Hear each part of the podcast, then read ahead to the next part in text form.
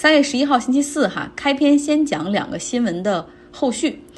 首先是英国王室对哈里和梅根的电视访谈进行了回应，他们的措辞是：“哦，这事儿真的很严重，我们一定会认真对待和讨论。”然后强调说，从这儿开始就都是家庭的内部事务了，希望公众可以尊重他们的隐私 （privacy）。言外之意就是可与公众分享的部分到此为止，就这个事儿的讨论结束了。第二个新闻的后续是，拜登一点九万亿美元的救济方案已经通过了国会的投票，只需要等待他明天签字就可以生效。那很多美国家庭本周哈其实就可以收到支票了。两党的议员呢，基本上是严格按照党派的界限来投票的。啊，这些都不重要哈。昨天也讲了这个拜登的一点九万亿的救助方案到底包括哪些内容，包括美国到底是不是一个福利国家？答案是不是啊。然后，所以大家如果没听昨天的，就听一下吧。那么今天主要想讲一个新闻，就是今天是日本三幺幺福岛大地震的十周年纪念日。时至今日，核电站的废料还是没有解决。目前呢，东京电力所做的事情就是用四百吨的水哈去流过这个反应堆，不断的去冷却和希望能够融化这个材料。但是放射性太强了，到现在这个反射堆的那个芯都还是很热很热的温度，而且也不是很稳定。这四百吨的水呢，他们再放到一些净化的设备里来净化，基本上就是用了一千多个储水的这种罐子来储存这些水。同时，他们现在还不断的在新修这种储水罐。日本政府考虑到这些水的放射性，他们觉得是比较低的。通过稀释，然后以及加以处理的话，倒入大海。如果而且把这个整个倒入大海的过程漫长放到三十年一个周期的时间线啊，按理说他们认为是没有问题的。但这遭到了国内外的一致反对，尤其是渔民团体。这个废水难以处理，核废料的处理就更加难了。其实核废料的处理在全球范围内都是难题。在美国，曾经有一些退役的或者是出现了核泄漏的核电站，然后呢，美国是把这些核废料有两种方案：第一种是转移到这种离岸比较远的一个荒岛上去，或者是呢在沙漠中选择那种无人区，然后放到这个地下三百米左右的一个位置，就是那样的一个深坑里面。那日本政府也在寻找合适的地点去存放核废料，他们正在进行可行性的研究，并且向日本全国，尤其是偏远地区的政府发出了一些邀请，希望他们可以哈自愿参与这个研讨的过程。北海道北部的一个小城市寿都町，它的市长参加了这个会议，并且觉得说如果。政府可以出一大笔钱补贴当地的话，同时储藏核废料的技术和设备以及整个方案都没有什么问题，那为什么不考虑一下呢？这个一经媒体报道出来以后，小城人并不多哈，当地的居民很愤怒，就跑到他家门口来抗议，甚至有人投那种爆竹哈，然后乒了乓啷的坚决反对。过去十年里，其实日本发生过很多类似于这样的讨论和事件，但对于核废料的处理，哈，始终没有一个方案。民众普遍认为说，频繁发生的海啸和地震，确实你让这个福岛核电站的这些废料一直在这个福岛这个厂址里面，那肯定是不安全的。像上个月就发生了七点三级的地震，导致所谓安全壳里的这种水位发生了变化，也很容易会引发新的事故，那就太危险了。因为整个福岛周边以及不远处的东京，就是一个人口密集的地带。那好，这个问题要解决，但是大部分民众的想法就是，可以嗯弄到别的地方去，不要在我的城市，不要在我的省份，甚至不要在我的周边。整个一拖再拖的结果就是十年了，福岛核电站的废料哈就还在那里，而且到现在没有特别可行的方案。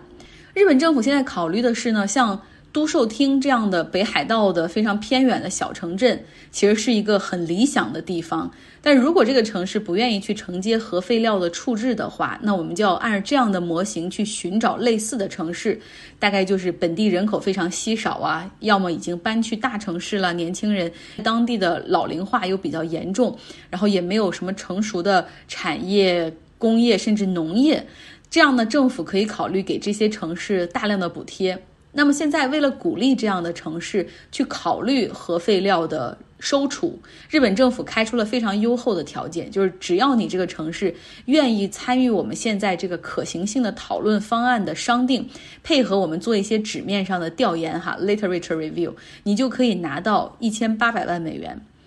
经过一番筛选之后，第二步就是，如果有一些城市愿意进一步的配合实施，进行实地勘探选址，就算你没有被选中的话，也会拿到六千四百万美元的一个补贴。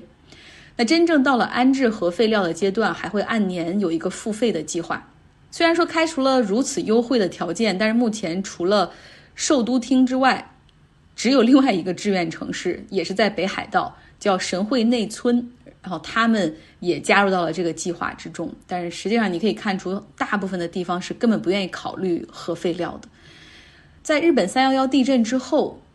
日本全境五十个核电站全部关停，然后整个民众和社会对于这种核电站、核电站技术的那种不信任，哈，就是大幅攀升。那么在近些年呢，陆续的有一些地方就是重新恢复核电站的运营，但五十个中只有九个恢复了运营。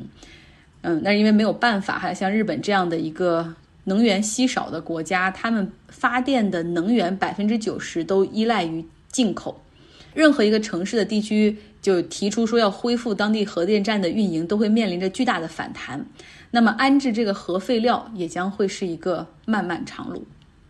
所以有的时候会折射出一些政府啊或者日本人的这些民族性，就是确实凡事都非常的小心谨慎，但是大主意没有人拿哈，没有人去愿意拍板去担这个，因为你拍板做决定推进一件事儿，也就意味着要担责任，所以很多事儿就是在这样拖延的过程中，虽然小心翼翼的去去保护着，但很可能会酿成更大的危机。来到以色列，以色列的疫苗接种人数今天触及了五百万人的大关。那他们说，这个整个五百万人的这个数量是占他们整个国家成年人口的总数的百分之八十。那目前呢，他们已经开始向这个年纪比较小的这种儿童阶段可以开始开放这个疫苗的注射，社会的商业活动也全部都恢复了。同时呢，在国际社会的压力之下，以色列也开始为在以色列工作的十万巴勒斯坦的工人提供疫苗接种。只有十万的巴勒斯坦人哈会参与到他们这个疫苗接种的过程中，这些人都有那种 work permit，有工作许可的。但是对于那些被以色列占领的巴勒斯坦地区，像约旦河西岸以及加沙地区。那这两个地区总共是有五百万的巴勒斯坦人。目前呢，巴勒斯坦政府只收到了一点二万株的疫苗，其中有一万是购买自俄罗斯，另外两千株疫苗来自于以色列的施舍。国际社会一再呼吁哈，就是以色列你需要向占领区去提供疫苗的供给，哪怕就是肯定不一定是免费的哈，但是你需要把你的就出于人道主义的，你需要给巴勒斯坦人进行分配。但是内塔尼亚胡显然没有这个意愿，他宣布以色列预定过剩的疫苗将率先和他的国际盟友进行分享，比如欧盟。今天节目稍微短一点哈，节目的最后呢，我们来继续巴基斯坦之旅。我觉得我今天过度的塞个位有点不负责任，刚讲完巴勒斯坦就讲巴基斯坦，好像让本来就傻傻分不清楚的听众们好像就觉得更加迷糊了哈。好，说说我们的。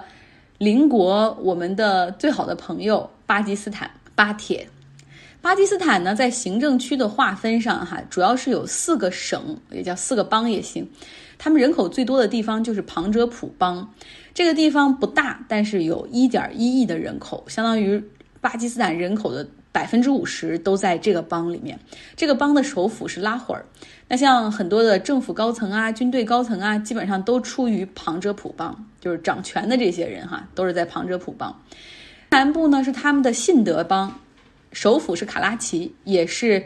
巴基斯坦第一大城市，这是一个临海的城市。那他们再往北部看呢，有这个巴基斯坦控制的克什米尔地区，有西北省，另外还有首都，像是一个自治的这种就是特别行政区伊斯兰堡。那么在地图上，如果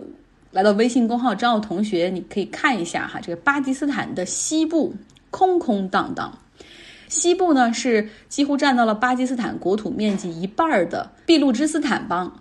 这个地方的自然环境比较恶劣哈，山地荒漠居多，人口只有六百多万。这个地方的面积占巴基斯坦国土面积的一半儿，但是它人口总数只占巴基斯坦总人口的百分之五。这个地方呢，也是巴基斯坦经济最差的地方，贫困率非常高，接近一半的人口他们是没有自来水的，现在还是依靠这种打井取地下水。那教育水平也很低，文盲率高。医疗条件很落后，在这个邦里面，因为分娩导致的女性死亡率比旁遮普高一倍。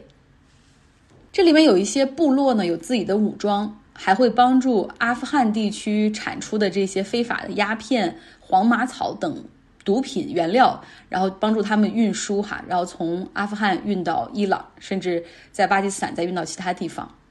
其实，俾路支斯坦这个地方，它是绝对有脱贫的实力的。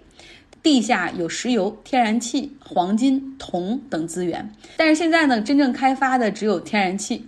就这个天然气的管道，还还经常出现被地方部落的武装给破坏啦，然后甚至需要派出联邦军队和地方部落，然后去解决这个冲突和纠纷等等。讲到这儿，你大概能够猜到俾路支斯坦和整个巴基斯坦这个中央政府的关系了。一些当地的部落希望。独立建国，也就是他们是武装的分裂势力。俾路支呢是一个生活在高原上的民族，那他们生活的地区就是目前在地图上巴基斯坦、阿富汗和伊朗交界的这些山区之中。那这个地区自古以来因为这个地势的原因哈，他们和外界的联系并不多，所以几个世纪里都是相对独立自治的状态。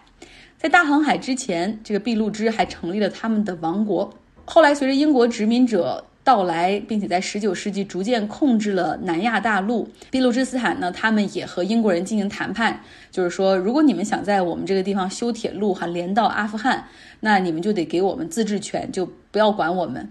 那当时英国也是同意了。后来呢，英国在这个地区和南下的沙俄展开了争夺，史称俄国和英国在中亚大陆上的大博弈，哈，叫 Great Game。那最终呢？英国是向沙俄所支持的阿富汗妥协，并且将俾路支斯坦的一部分就划入到了阿富汗的版图里面。那日后呢，还有一部分被并入到了伊朗的领土。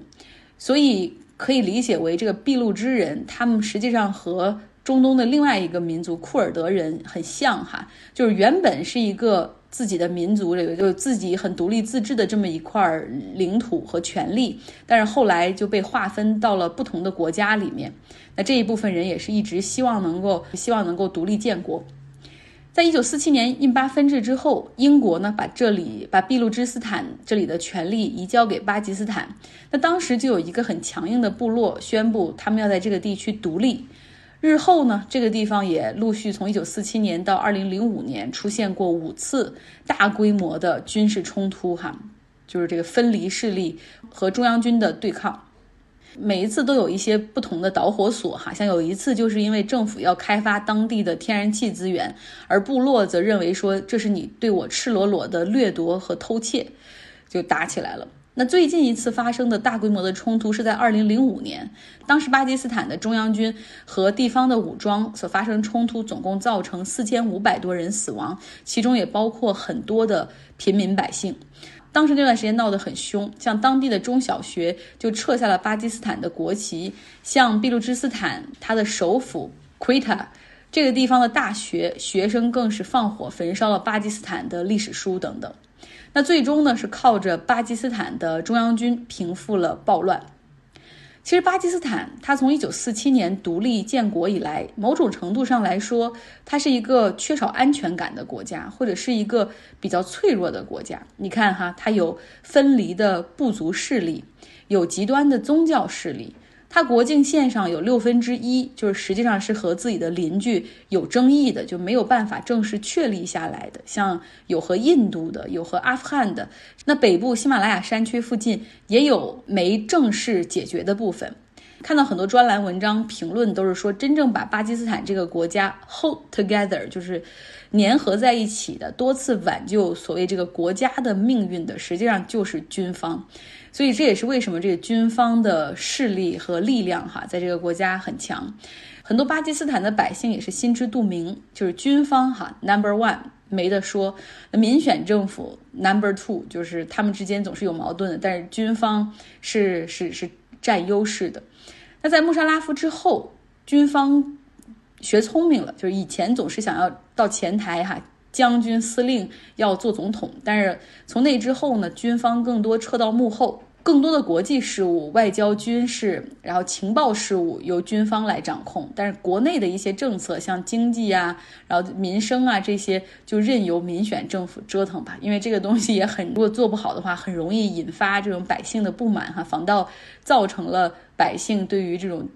对于军方或者对于军政权的一个一个反感，所以退到幕后哈，反倒会更容易找到这个平衡点。好了，今天的节目就是这样。